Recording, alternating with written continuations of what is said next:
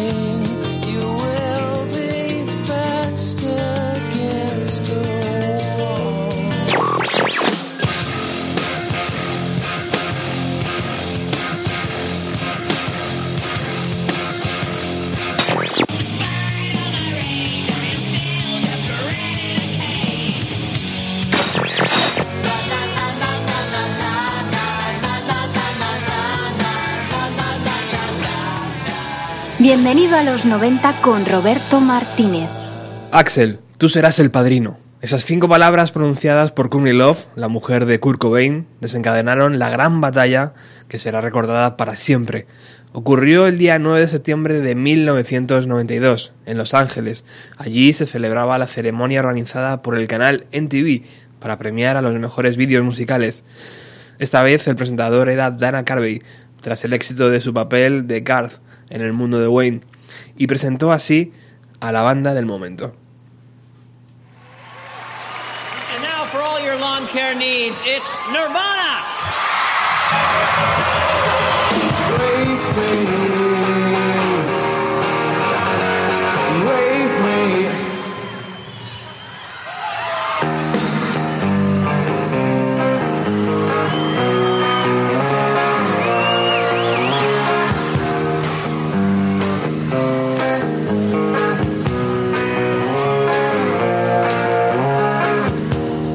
I'm so happy cause today I found my friends in my head. I'm so wealthy, that's okay, cause so are you. Broke our ears Sunday mornings every day for all I care. I'm not scared, light my candles in our days,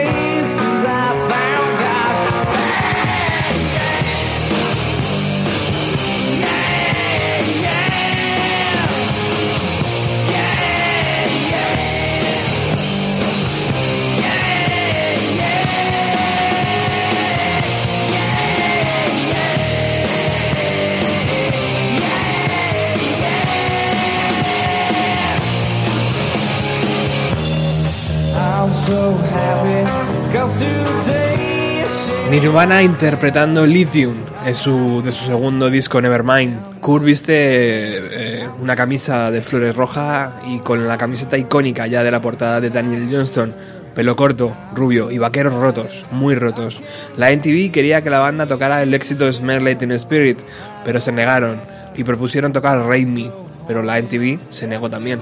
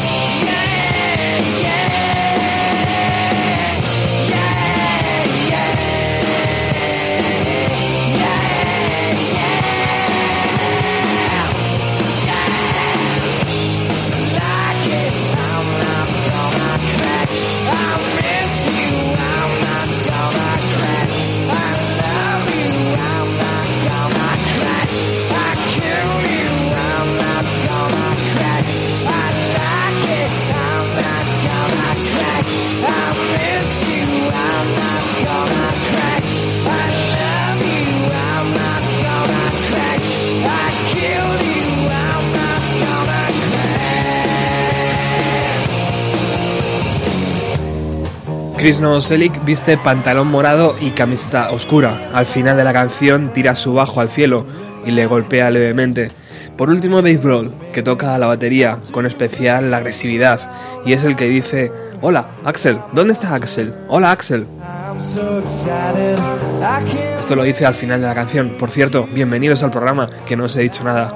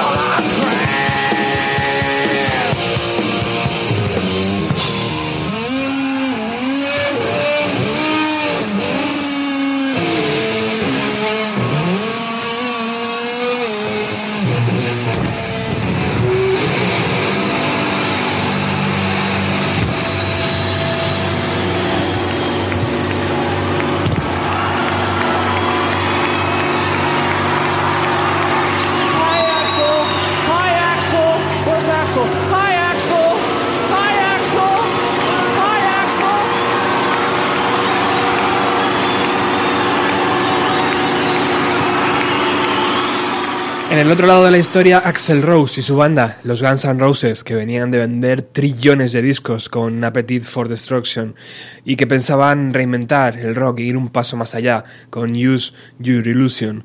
Y aunque realmente consiguieron el elogio de la crítica y de fans, con tiendas abiertas a esos de las 12 de la noche, con colas para comprar los CDs, con conseguir siete veces platino de ventas, se toparon ante un fenómeno que no supieron o que no quisieron ver. En aquella gala de la NTV en 1992 invitaron a Elton John al piano.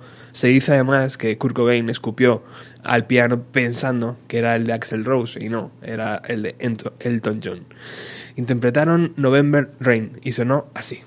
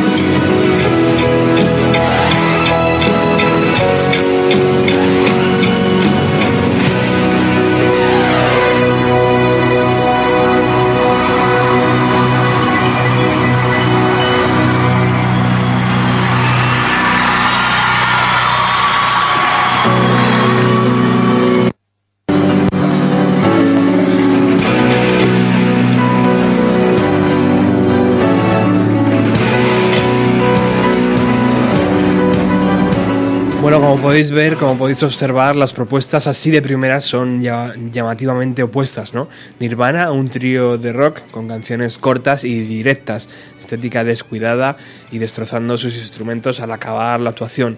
Guns N' Roses salieron acompañados por Sir Elton John y una veintena de músicos eh, de cuerda, director de, de orquesta incluido, y una canción que alcanza casi los 10 minutos de duración.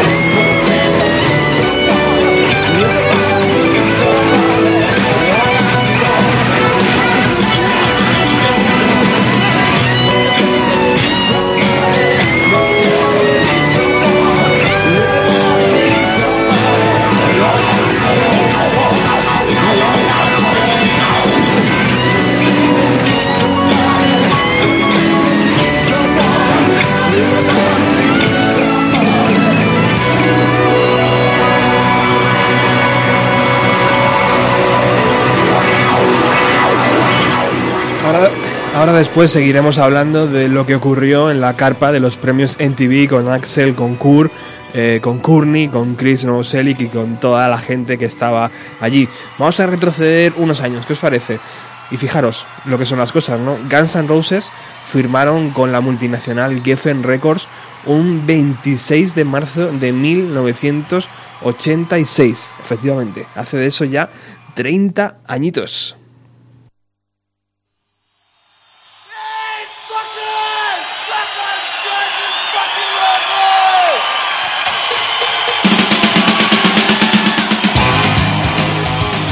¿Y por qué firmaron con Geffen Records? Porque su propietario, David Geffen, era amigo de la familia de Slash, el guitarrista.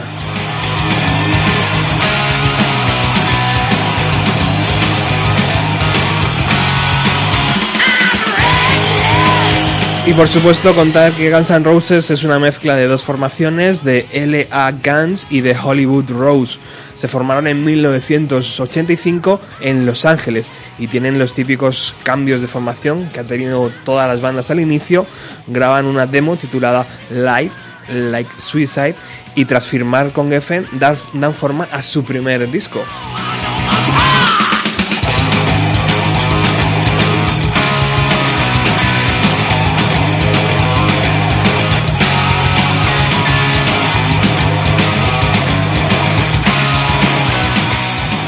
La, leyenda cuenta que tras, formar, eh, tras firmar con Geffen Records se fueron, eh, eh, bueno, se, se, hizo de todo, ¿no? Que se lo gastaron todo en cocaína, eh, que se fueron toda la noche de juerga.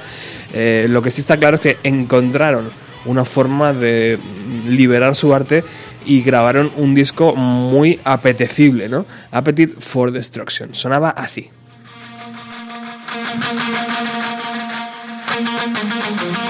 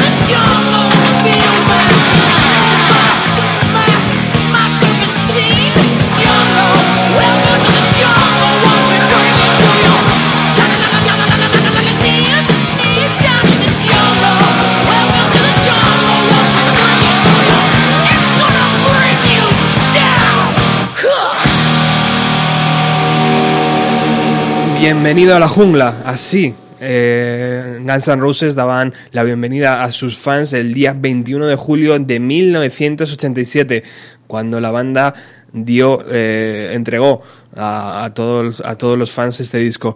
Bueno, tuvieron problemas con la portada. La banda tuvo que modificar, eh, porque la original era una pintura de Robert Williams, un famoso pintor americano, con un robot eh, violador y una chica con las bragas por los tobillos. La cambiaron porque la, la NTV dijo que o, cambiaban aquello o no ponían sus, sus videoclips.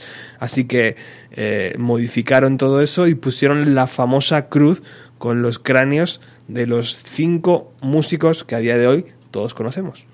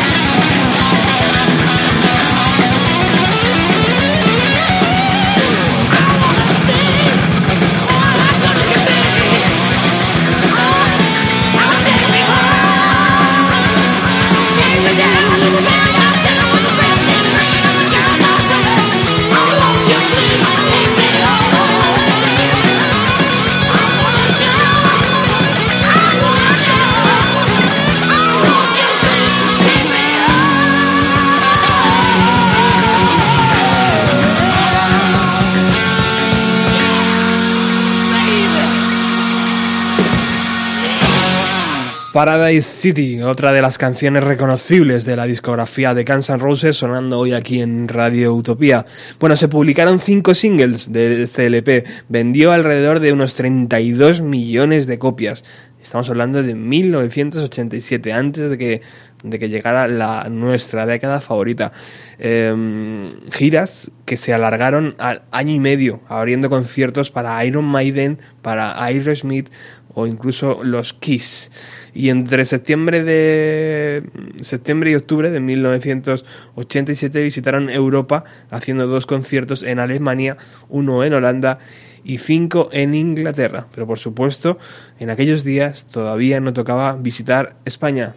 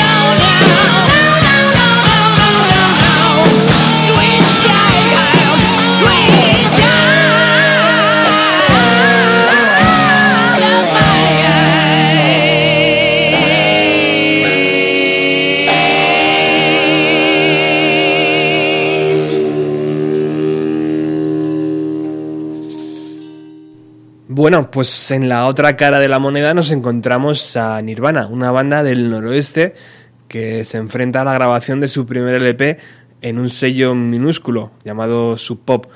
Todo el mundo recuerda que Blitz costó unos 600 dólares y que fue grabado en los estudios de Chris Hanset y Jack Endino. Chris Hanset, que hace poquito estuvimos hablando de él y recordando aquel primer eh, recopilatorio de música grunge o sonido Seattle, como vosotros lo queráis llamar, eh, que se lanzó, lo hizo él. Y bueno, apenas tuvo repercusión, estoy hablando de Blitz, y años después hemos sabido las, eh, las ciento, cientos de cartas que el propio Kurt Cobain escribía de puño y letra muchas veces a las discográficas suplicándoles por firmar un contrato discográfico. Blitz, Nirvana.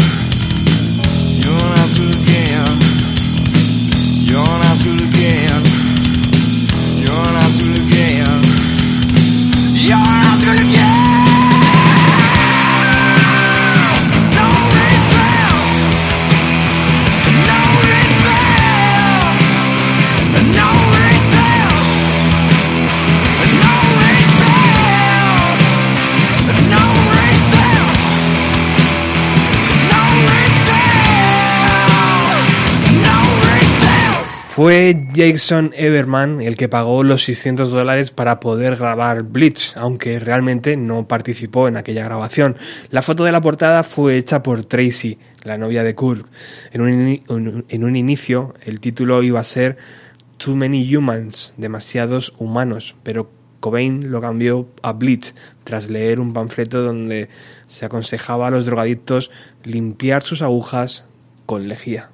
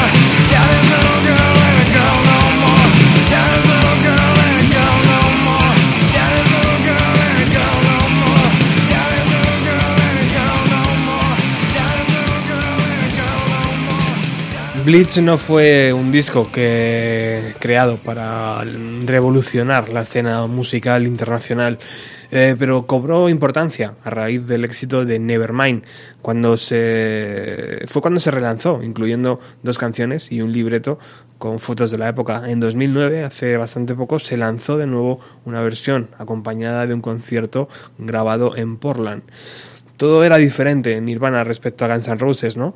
La música no estaba hecha para agradar, sus directos tenían un volumen demasiado alto muchas veces, sus pintas en deportivas, vaqueros rotos y camisas de leñador iban hacia el lado opuesto de la estética de Axel Rose. Incluso las baladas eran completamente diferentes.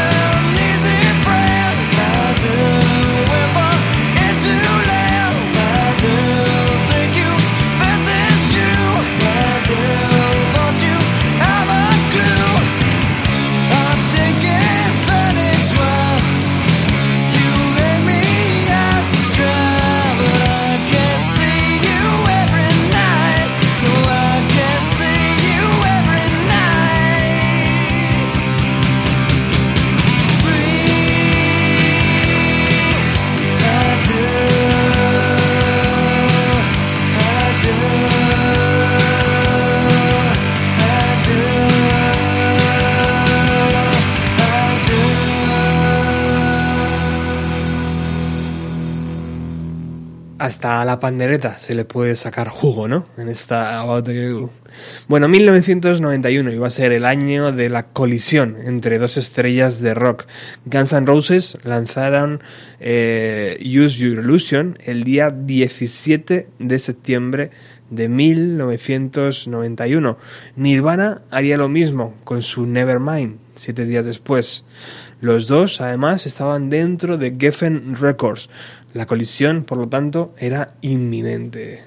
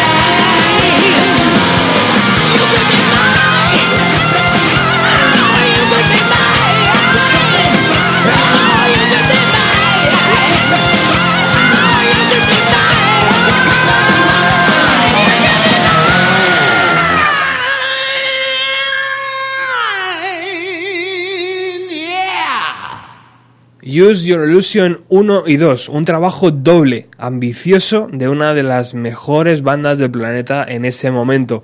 Un total de 30 canciones grabadas a lo largo de 1990 y de 1991. Use Your Illusion 1 era la parte más rockera, mientras que Use Your Illusion 2 era una versión más mm, melancólica y un poco más triste de las canciones. Aunque la banda dice que realmente no fue así, simplemente que, que colocó las canciones eh, de esa forma y salió así.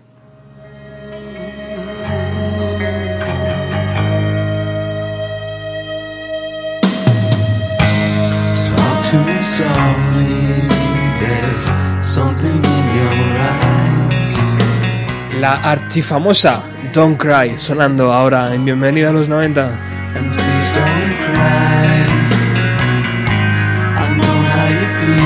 Inside. I, I've been there before.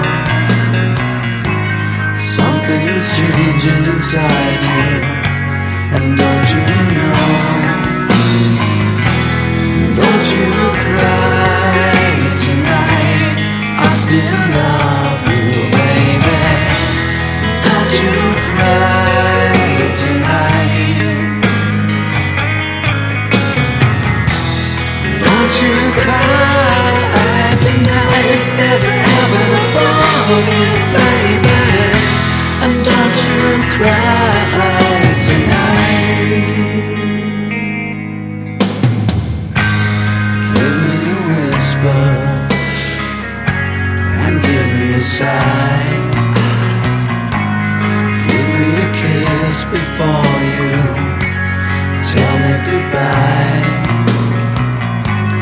Don't you take it so hard now, and please don't take it so bad.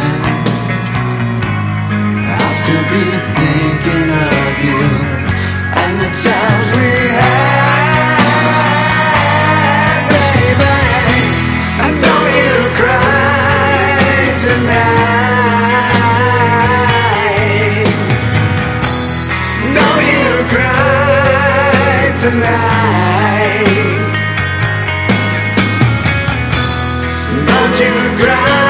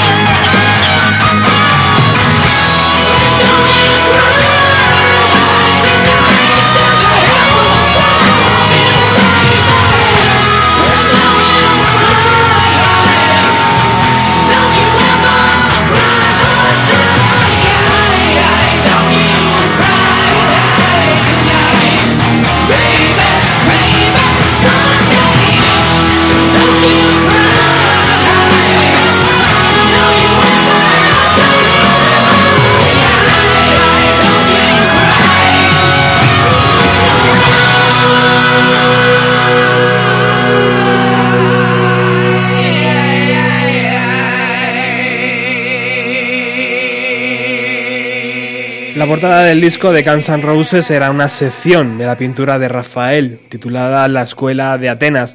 En el disco también podemos encontrar a Shannon Hoon de Blind Melon, aportando su voz en varias canciones y creo que también sale en el single de November Rain. Alice Cooper también pone su voz para la canción The Garden y bueno, la mega gira arrancó el día 9 de mayo de 1991 en San Francisco y acabó el día 17 de julio de 1993 en Argentina. El 30 de junio del, del 92 pasó por Sevilla y el día 5 y 6 de julio de un año después, de 1993, eh, tocaron en Barcelona y en Madrid. Les abrió gente tan potente como Soundgarden, como Fate No More, como Skid Row, como Smashing Pumpkins, como Blythe Melon o como Motorhead. Bueno, todo iba según lo planeado eh, por Axel Rose y sus compañeros hasta que por la radio empezó a sonar esto.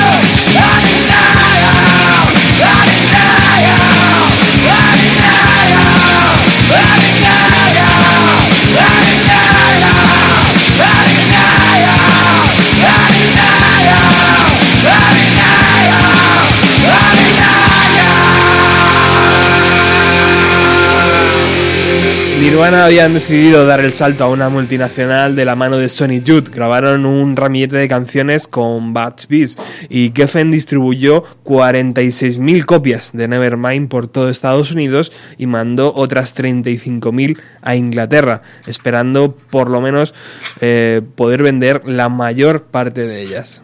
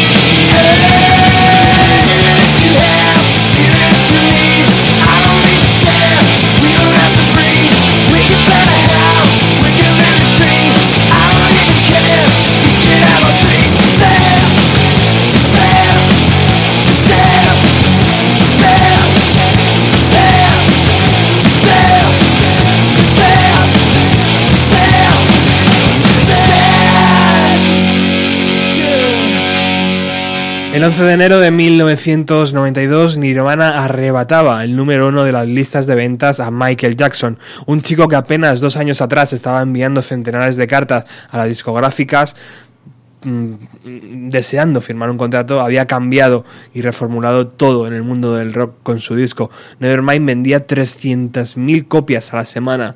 Nirvana se subió al autobús de la gira el 13 de junio de 1991 en San Francisco y no se bajó hasta el día 30 de octubre de 1992 en Argentina.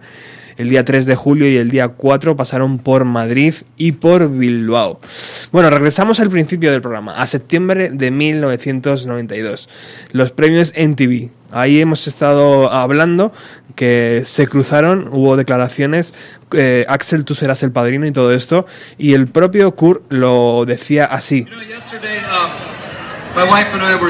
Ayer mi esposa y yo estábamos sentados en la carpa de los MTV Music Awards.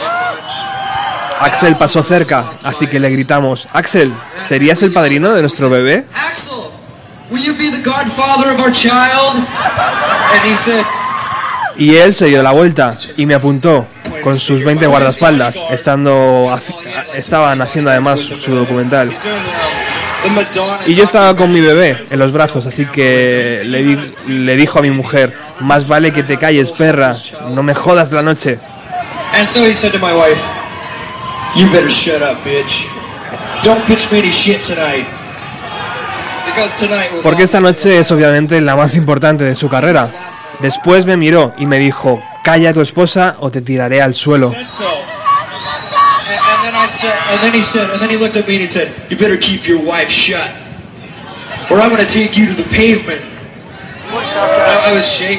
Empecé a temblar y dije, ¿qué? ¿Me vas a golpear? Y Axel dijo, más vale que cierres la boca a tu esposa. Avergüenzas a todos, avergüenzas a tu esposa, a ti mismo, a mí. Yo estaba temblando, así que dije a mi esposa, cállate perra.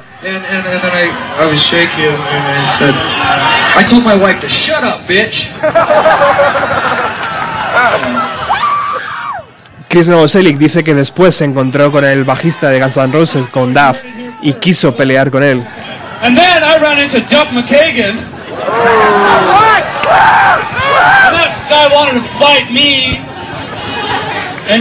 Danny Goldberg, por aquel entonces, era el presidente de Gold Village, la compañía de management de Nirvana.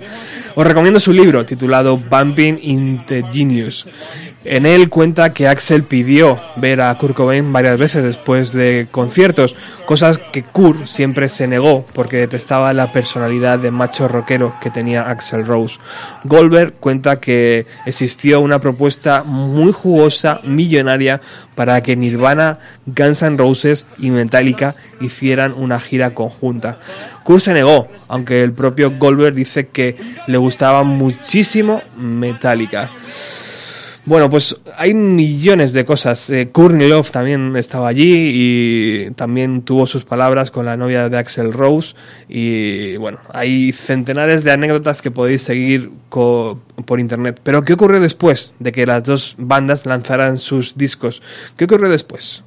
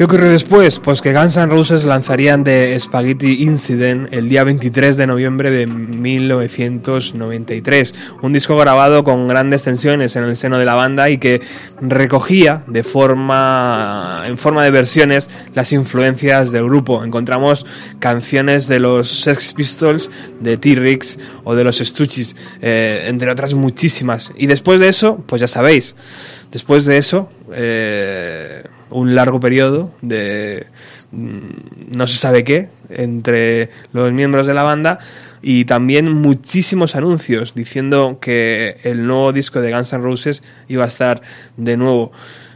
De hecho, tenemos aquí a alguien que, que lo tiene, ¿no? Hola, Alex. Hola, compañeros de la nave del misterio noventero. Sí, yo tengo, yo fui de los ingenuos que se compró ese disco, que se compró el Saint Danger y en fin, toda esa ristra de mierdas inmensas que salieron a principios de los 2000. ¿Qué, qué pasó entre 1991, entre cuando ya los Guns N' Roses terminaron su gira, su tour, hasta 2008, que sale el, el China's Democracy? Hombre, yo siempre suelo decir que Guns N' Roses fue una banda que murió eh, murió de éxito por una parte, pero sobre todo que murió de creatividad, porque era una banda que de- después de hacer dos discos mastodónticos como los Use Your Illusion, el Spaghetti Incident, que bueno, yo creo que fue una cosa que les apetecía hacer por, yo que sé, por sacar un poco a unas canciones que a ellos les molaban, y luego pues eso, eh, supongo que ya directamente serían de esta gente que van todo el día en camerinos separados, que no se hablan nunca, que solo en teoría se juntarían para eh, eh, grabar o ir al estudio a tocar o lo que fuera, y bueno, pues es lo que dices, eh, hubo un tiempo ahí que, en fin, la bola estuvo por ahí pululando, de hecho se filtraron por el Napster. Es que- verdad, tío. Que esto ya, madre mía, qué viejunos somos, el Napster, amigo, donde se empezaba a descargar música a principios o finales de los 90, eh, alguna canción suelta, que luego efectivamente, eh, con otra forma, aparecerían en el 2008 en el Chinese Democracy. Ujú. Y se anunció un montón de veces, ¿no? O Tropecientas sea, y yo Yo, incluso- recuerdo tres, cuatro anuncios serios de ahora sí, ahora sí. Y de Sí. repente se retrasaba. Sí, se eh, retrasaba. sí, sí, una cosa, no sé, pues como esos objetos raros que se quedan ahí en un limbo, que sí, había anuncios, había publicidad y habría dinero, supongo, que interesaría mantener un poco la cosa, porque luego, verdad que sí que en un Rock in Rio, no sé si fue en el tercero o así, salió esa versión rara de Guns N' Roses con el Buckethead y todos estos músicos tarados, que, que por aquel momento se ve que se varían sus buenos dineros, y, y actuaron y tal. Entonces, pues bueno, supongo que para mantener viva, porque además me acuerdo que es que en ese, además en ese directo de del Rock in Rio hay alguna hay tocan alguna canción del Chinese Democracy ahora que lo pienso y, Claro. y efectivamente ya se ve que por ahí andarían pero que bueno que en fin Yo recuerdo que tardaron muchísimo en salir, ¿no? La gente muy mosqueada, Sí. bueno, bueno, etcétera. Eh, ¿Y mereció la pena la espera, tío? pues hombre la verdad es que tela tela yo la espera hombre sí que se creó ese momento de decir "Ay, Dios mío que de verdad ya en el 2008 que sale que sale que tal y yo ya te digo motivadísimo con toda la ilusión del mundo me lo fui a comprar además es que me acuerdo que era una edición inmensa que era una caja grande que venía con camiseta con no sé qué y no era muy caro me lo compré pues no sé fueron unos 25 euros o algo así con lo cual no era una para una edición súper del coleccionista y claro luego es que te lo ponías y empezabas a escuchar esas marcianadas que decías, pero por Dios, ¿qué han hecho? Es que no hay por dónde cogerlo. Y, y esas letras tan abstractas y tan así extrañas, hablando de China, de no sé qué y tal. Y bueno, pues una auténtica locura. Y decías, ¿pero qué cojones ha pasado? De verdad. Y bueno, la sensación que se te quedaba al final de escuchar el disco era de decir, madre de Dios, Decepción. cómo se han estado riendo de nosotros tantos años. Madre mía. Bueno, y ahora vuelven a los escenarios. Antes me estabas diciendo que es posible que a finales del 2016 estén por Europa, ¿no? Van a estar, sí, sí, no, sí, lo que se ha dicho, o sea, ya se han anunciado oficialmente unas fechas para Estados Unidos y que van a estar en Europa es, es obvio, o sea, es decir, está claro que luego ya a nivel de que será o festival o concierto como tal, aún no está decidido, pero ya si buscas por internet se pueden leer noticias y es que está claro que pues tiene que llegar y estará en todos los sitios grandes y cobrando lo que quieran, porque he visto cómo funcionan este tipo ya de bandas eh, mainstream, ¿no? Pues eh, interesa, interesa tenerlos y claro, hombre, es verdad que Guns N' Roses en España siempre han tenido una acogida buena, de hecho es que incluso los años que vino Axel Rojo los sectarios, con los, bueno, mercenarios realmente, pues con los músicos que llevaban en el momento, Incluso eso funcionó bien. Incluso esa vez que estuvo con tres horas de retraso en el Parque Juan Carlos I. Exacto. Que tío. tela, Joder. lo que aguantó la gente allí. Eh, Eso es lo que estaba diciendo yo antes, que no Sí. me acordaba. Era Eso. era eso, tío. Eso, eso, sí. El super retraso. El super retraso, efectivamente. Entonces, pues bueno, está claro que pues antes o después pasarán. Y hombre,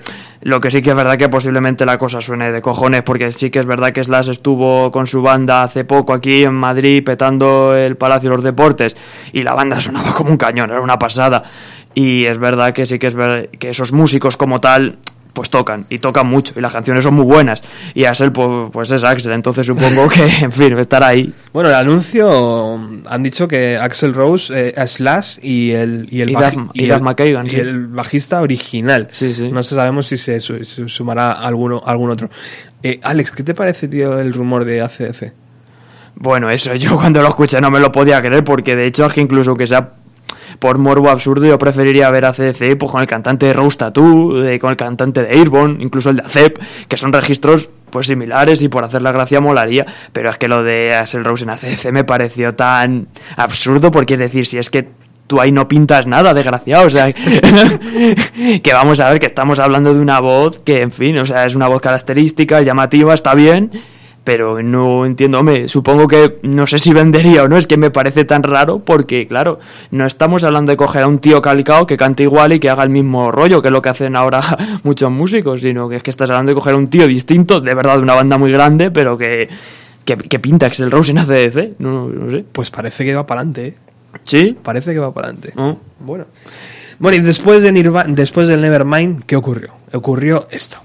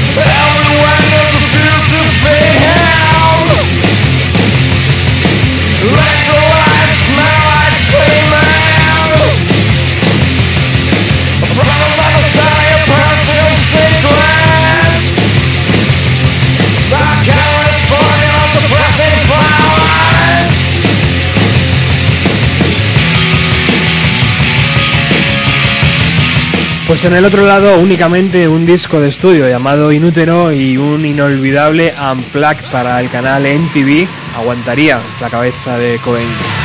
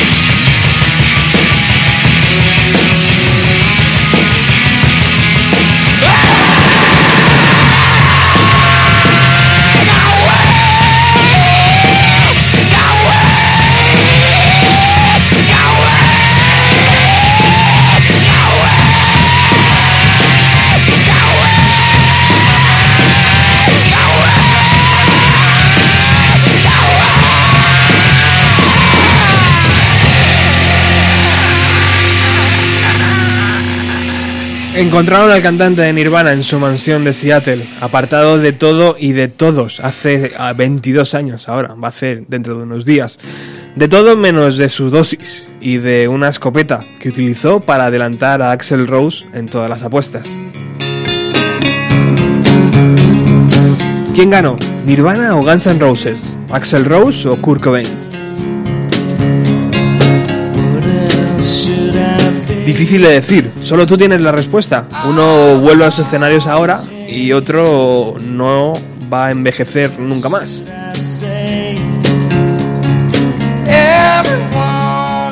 ¿Quién ganó la batalla, Alex?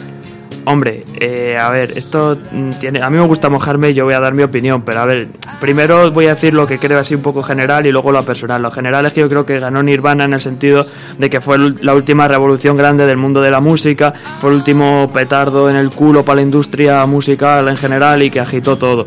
En ese aspecto sí que es una, una banda, pues eso, adorada desde la gente más mainstream hasta el público más especialista de culto, ¿no? Y eso es lo verdaderamente complicado de hacer y lo que hay que alabar y vamos recordar siempre. Ahora, personalmente, pues yo me quedo con Guns N' Roses porque es que a mí el tipo de música que más, más, más me gusta es el rock duro y cosas así, ¿no?